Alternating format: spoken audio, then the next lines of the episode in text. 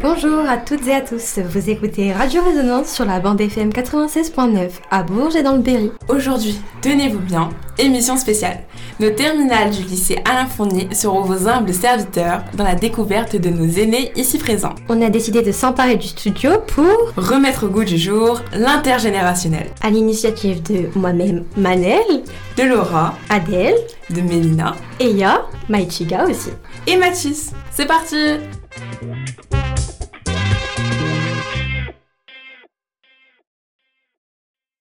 Bonjour à tous, on est aujourd'hui pour euh, un interview sur euh, le lien intergénérationnel. On va d'abord vous demander de vous présenter, par exemple votre prénom, et puis vous, vous décrire, euh, décrire votre vie juste en, en quelques mots, bien que ce soit, ce soit un exercice difficile, je vous l'accorde. Est-ce qu'il faut dire son âge déjà, peut-être? On peut commencer par là. D'accord. Alors moi je m'appelle France, et je suis, comme disait ma mère, un produit d'avant-guerre. je suis née en effet en 39, juste avant la déclaration de cette abominable guerre. Voilà.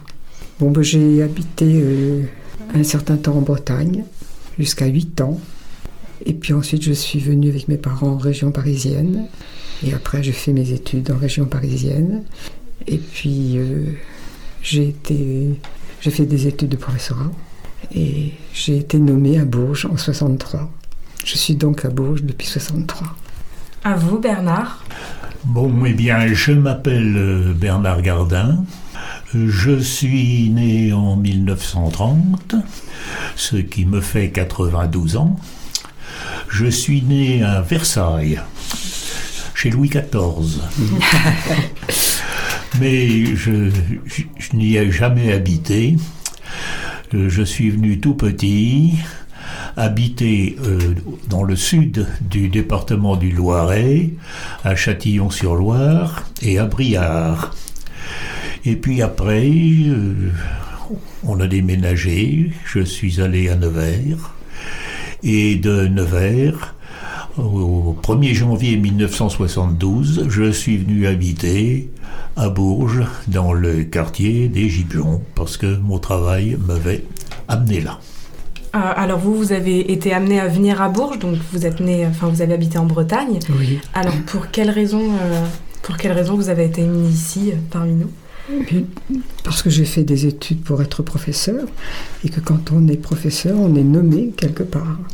Et en ce qui me concerne, on m'avait demandé un petit peu mon avis et puis j'ai eu des problèmes. J'ai perdu mon père juste à cette époque-là. Et j'ai demandé à ne pas aller trop trop loin de Paris pour être en relation plus commode, disons, avec ma sœur et ma mère qui étaient seules. Et là, on m'a dit, eh bien, si vous voulez, euh, vous allez à Bourges. Et je me suis dit, bon, ben, qu'est-ce que c'est que Je n'avais jamais entendu parler de Bourges.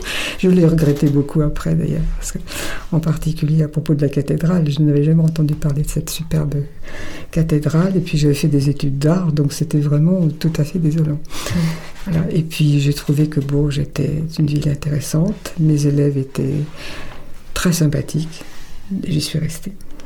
Et finalement, est-ce que vous avez forgé un certain lien avec Bourges? Est-ce que vous avez formé en fait une image qui vous rend un peu accroché à cette ville?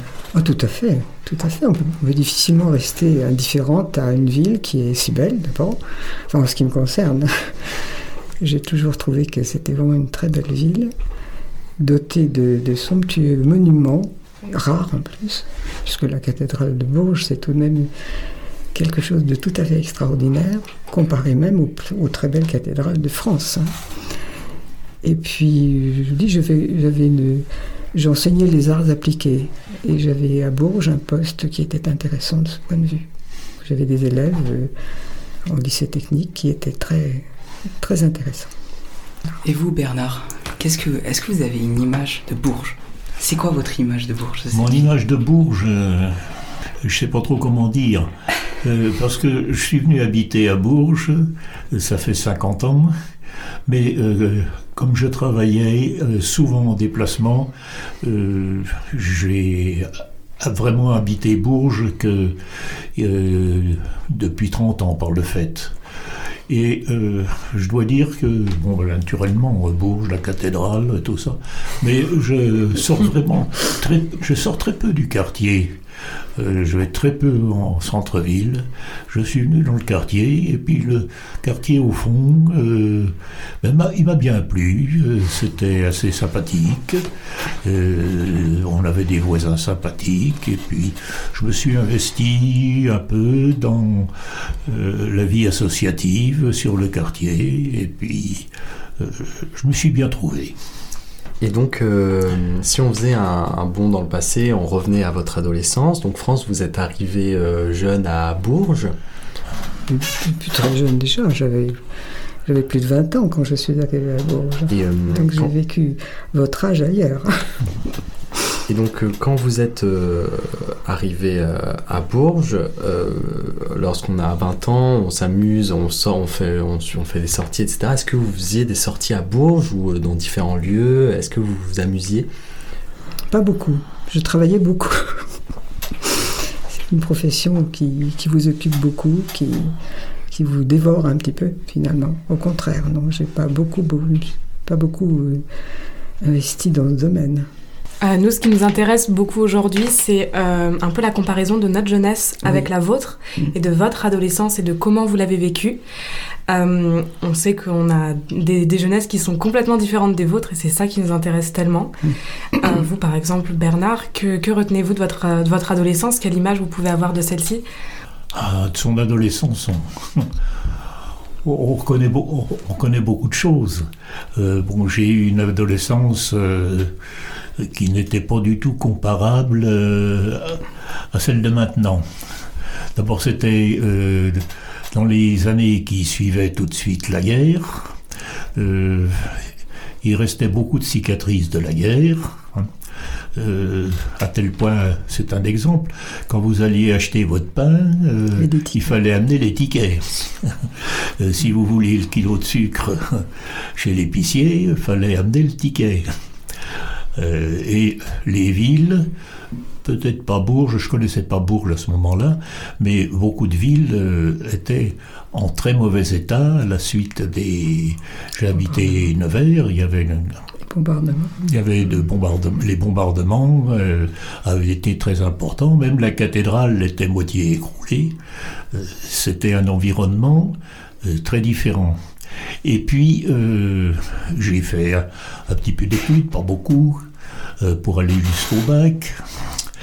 Et mes parents m'avaient placé dans un collège à la campagne. Parce que pendant la guerre, valait mieux être à la campagne que être en ville. J'avais des copains de Briard, ils partaient à Orléans et Orléans était très souvent bombardé.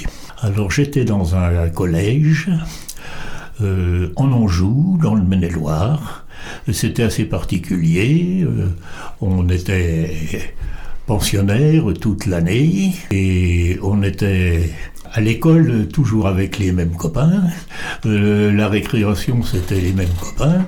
On mangeait avec les mêmes copains au réfectoire et le soir on allait se coucher au dortoir euh, toujours avec les mêmes copains. Ça crée une espèce de camaraderie euh, qu'on ne retrouve peut-être plus- qu'on ne retrouve peut-être plus maintenant. Des copains avec qui vous avez gardé contact après par la suite?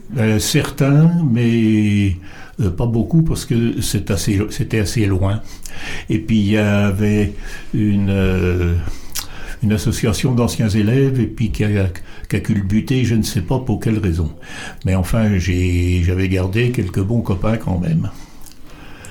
Et du coup, vous étiez assez éloigné de votre famille à, ce- à cette époque-là? À cette époque-là, on était, et pas pas que moi d'ailleurs, mais tous les jeunes qui partaient, ou ils partaient au, coll- au collège, on disait le collège, mais ça faisait collège et lycée.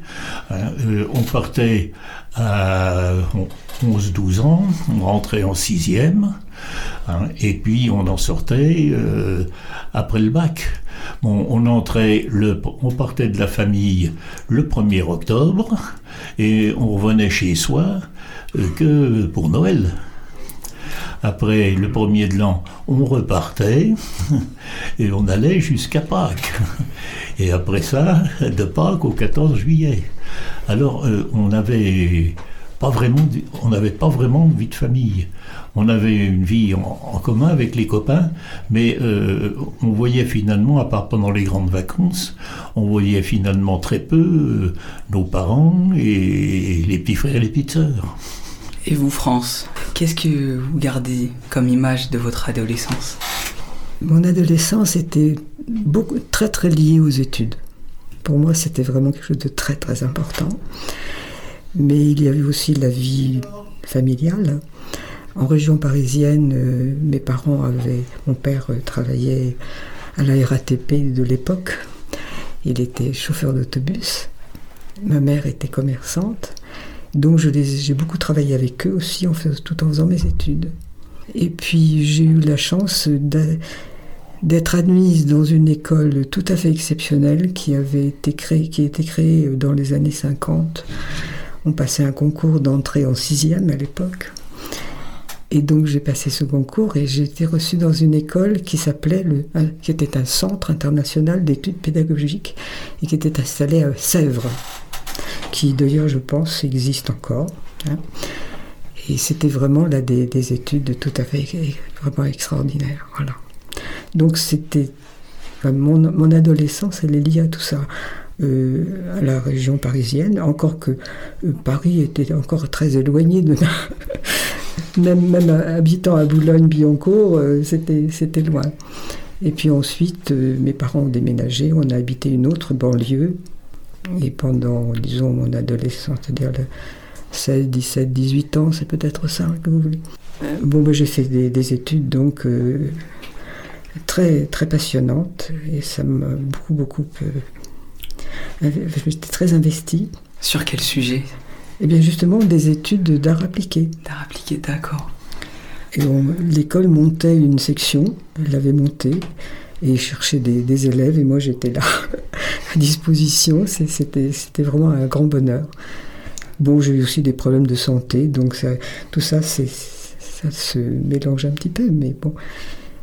Et puis après, ça a été évidemment la préparation des, concours pour être pour pouvoir passer un professeur.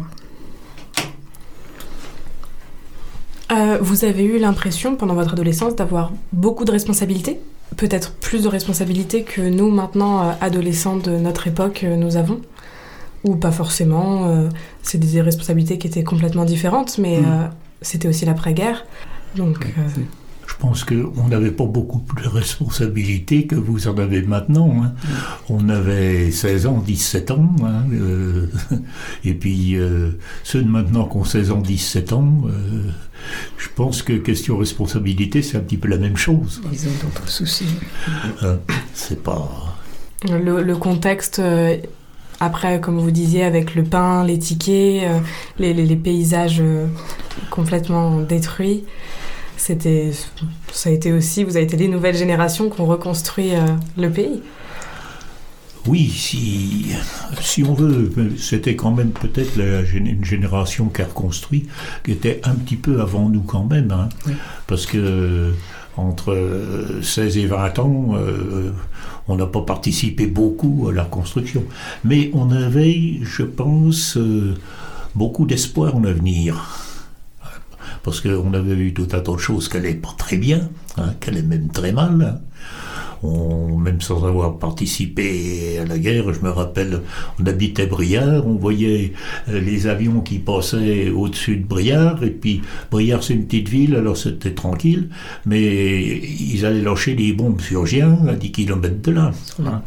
Euh, on voyait quand même des choses. Euh, et puis euh, il y a eu au moment de la libération, et puis après ça de la fin de la guerre, il y a eu un grand... Euh, grand espoir. Un, un, grand départ par le fait. Et puis on y croyait beaucoup. Et peut-être qu'on a été un peu déçu après. Et donc, euh, Bernard, là, France, vous nous aviez dit que euh, l'amusement, euh, c'était un peu compliqué avec vos études, que vous étiez beaucoup investi. Et vous, Bernard, euh, s'amuser lorsqu'on est adolescent, pour vous, c'était comment? Est-ce qu'il y avait. vous pensez que c'était un peu plus différent que maintenant? C'était comment? C'était pas tout, c'était un petit peu différent. D'abord, on avait très très peu de moyens. hein. Si je parle dans les années 44, 45, euh, à Briard, on avait fait à l'initiative, je crois, d'un garçon qui était caché un peu là du, du STO, le service de travail obligatoire. Euh, il avait monté euh, un semblant de troupe scout. Alors, on, sortait pas mal, on allait, on n'avait pas de matériel, on couchait pas sous la tente, on allait coucher dans des greniers, et puis on, on s'installait, on faisait notre popote euh, en allumant un feu, et puis en faisant cuire des nouilles, hein, avec euh, les casseroles qu'on avait pris à la maison, qu'on ramenait dans un état épouvantable. Mais euh, on, s'amusait on s'amusait beaucoup, on s'amusait beaucoup. hein. Et puis il y avait quand même, je crois, il y avait, eu- il y avait une ambiance de de fête quand même après ça avait tellement, ça avait tellement manqué il y avait j'habitais Nevers à ce moment-là euh, le dimanche à Nevers il y avait je sais pas combien de- d'endroits où on pouvait où on pouvait danser hein. Euh, à Bourges, ça devait être, à ça devrait être, ça devait être à peu près la même, ça devait être à peu près la même chose. hein. C'était, on- mais euh, en plus de ça, on était, on n'allait pas, on n'allait pas encore loin, on n'allait pas loin en vacances. hein. tout le temps des vacances, on restait euh, euh, chez soi, autour de chez soi, entre copains. Et vous, France, les balles, euh, les balles musettes dans les villages, vous étiez... Alors, moi, j'avais la chance donc de pouvoir aller en Bretagne pendant les vacances. Mes grands-parents habitaient la Bretagne à l'époque. Ils étaient bretons, bretonnants, ne parlant pas français. Euh, et puis, les souvenirs vraiment de qu'évoque Bernard, je les ai moi vécus dans le village, justement, pendant les vacances. Et chez nous, il n'y avait pas tellement, tellement de balles. Il y avait quelque chose, mais une, une, disons, une tradition qui était très sympathique. À chaque fois qu'il y avait un mariage, euh, le bal était offert à tout le village. Euh, et même, disons, il y avait une tradition encore un peu, plus ancienne qui, que j'ai rencontrée encore à cette époque-là à propos des mariages. euh, enfin, celui de mes parents, par exemple, mais j'étais pas là. Mais ce qui, qui faisait que des gens très pauvres, par exemple, pouvaient, comme eux, pouvaient se marier avec euh, 150 personnes. Parce que la tradition faisait qu'on invitait les gens et ils venaient payer leur repas. Chacun venait en payant son repas. Donc euh, eux, ils avaient invité leurs parents et grands... Leurs parents, c'est tout ce qu'ils... Puis, ils avaient 150 personnes à leur mariage. Mais quand j'ai vécu, moi, euh, autour de 15 ans, 16 ans là-bas, c'était fini ça. Mais ce qui continuait, c'était justement ces balles, euh, ces balles de ma- du mariage, de, la, de la, oui, du, jour de- des noces euh, participaient pratiquement tous les gens du village, hein, des personnes âgées, les, euh, les, les plus jeunes. C'était vraiment très très convivial. Et finalement, euh, à, à 17 ans, est-ce que vous aviez un rêve à votre âge? Est-ce que. Comment voyez-vous l'avenir en fait, plus tard? C'est une question un peu dure, je sais, mais ça demande un certain effort de réflexion, mais c'est vraiment Non, moi j'ai un souvenir très heureux d'une période qui finalement l'était sans doute moins parce que la guerre, moi je ne l'ai pas vécu, enfin, je l'ai vécu sans, sans m'en rendre compte. J'étais trop petite, je suis née en 39. Donc euh, j'ai un souvenir simplement de, de fuite devant, devant des soldats euh, et de refuge dans des granges, comme disait dans des grands. Mais c'est très lointain. même l'alimentation, parfois je me souviens d'un grand bonheur, c'était un jour un, un morceau de pain au maïs. Je trouvais ça extraordinaire. Enfin, c'était un vrai gâteau, quoi. Bon, et puis j'avais surtout le- la chance d'être avec des, des grands-parents euh, vraiment très, très, très gentils. Des, mais la, la vie de l'époque, enfin, c'était jusqu'en- jusque dans les années 55, 57, 58, était encore très marquée par la tradition là-bas. Mm. Ma grand-mère, ma grand-mère euh, avait pour métier de nettoyer, repasser, amidonner l'école et les coiffes. C'était son métier. Et à l'époque, les dames, euh, quand elles allaient à la messe ou quand elles allaient dans un mariage, étaient toutes habillées en costume breton. C'est vraiment c'est une image que je, que je conserve, bien sûr. Alors l'avenir, euh, je crois qu'on vit, j'ai l'impression de vivre un peu le jour le, au jour le jour à l'époque, parce qu'il fallait toujours, euh, euh, c'était toujours le, le lendemain, et puis ensuite l'année suivante, réussir ses examens. c'était, c'était un petit peu ça, oui. Et vous, Bernard? Qu'est-ce que avez- est-ce que vous aviez un rêve lorsque vous étiez plus jeune, à notre âge par De exemple quoi rêvez-vous à à 17 ans euh, euh, Parce que c'est c'est un jeune âge à 17 ans, donc euh, qu'est- qu'est-ce qui vous portait euh, à 17 ans? Rêver, euh, je sais pas. J'avais, tout gamin, presque fait un peu le projet d'aller dans la marine. Mais euh, quand ça s'est, quand j'ai eu l'âge d'aller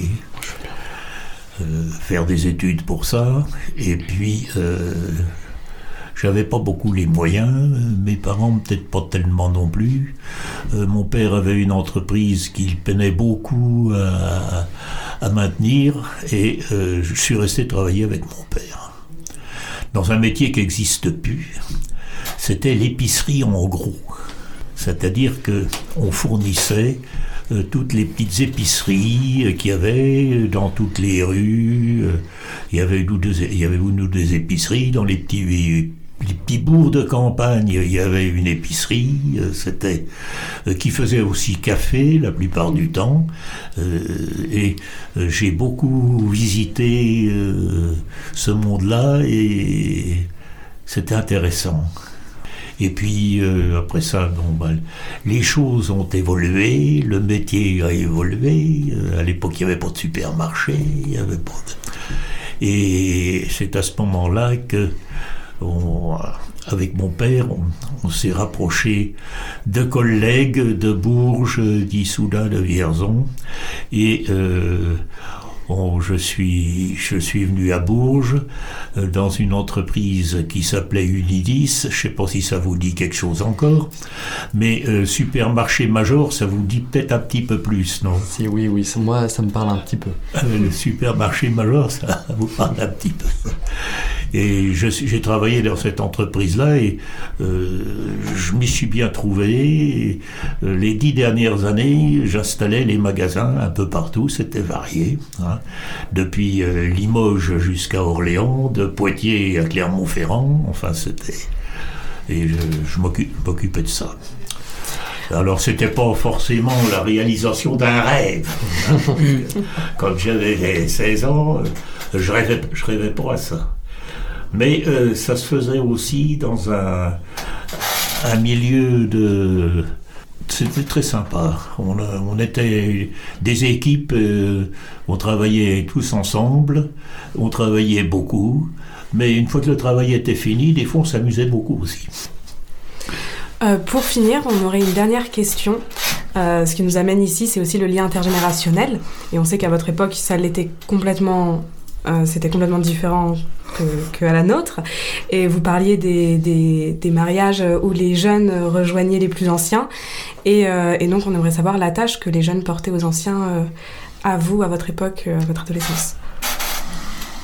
Par exemple, nous, on a, on a un rapport avec nos grands-parents ou arrière-grands-parents complètement différent. Et en fait, on aimerait savoir, vous, par rapport à vos grands-parents ou arrière-grands-parents, si vous les avez connus, comment c'était? Il y avait plus un rapport, euh, on- par exemple, on se voyait, ou alors un rapport de distance, ou alors plus proche. Comment c'était euh, France, par exemple? Mais pour moi, c'était un peu différent. Enfin, ce qui, ce qui avait de particulier, c'est que mes parents, mes grands-parents, euh, ma grand-mère ne parlait pas français déjà. Alors, on, on- on s'entendait très bien, on se comprenait très bien. Moi, je parlais français, elle parlait breton. Il n'y avait pas de problème. Le grand-père, lui, parlait un petit peu plus de français. C'était, c'était surtout des rapports d'affection, quoi. C'est de respect aussi, parce que c'est. J'aimais beaucoup la regarder travailler, la regarder faire les crêpes tout ça. Et c'était. Pour moi, c'était une personne en plus extrêmement douce, très. euh, puis elle, elle a porté son costume toute, toute sa vie. Hein, il n'était pas question qu'elle sorte dans la rue sans mettre sa coiffe. Bien que cette coiffe, elle était très très modeste. hein, elle n'était pas en dentelle du tout parce qu'elle n'avait pas les moyens. Mais ce qu'il y a tout à l'heure, nous parlions justement de, de, du, de, l'avenir, du sens. Et moi, j'avais un, enfin, j'étais un peu, c'était un peu particulier parce que j'étais, j'avais, euh, disons, euh, mon avenir n'était pas tracé du tout parce que je n'avais aucune relation dans le domaine qui était celui que, que j'étudiais. Et je ne savais pas du tout, du tout sur quoi ça allait aboutir.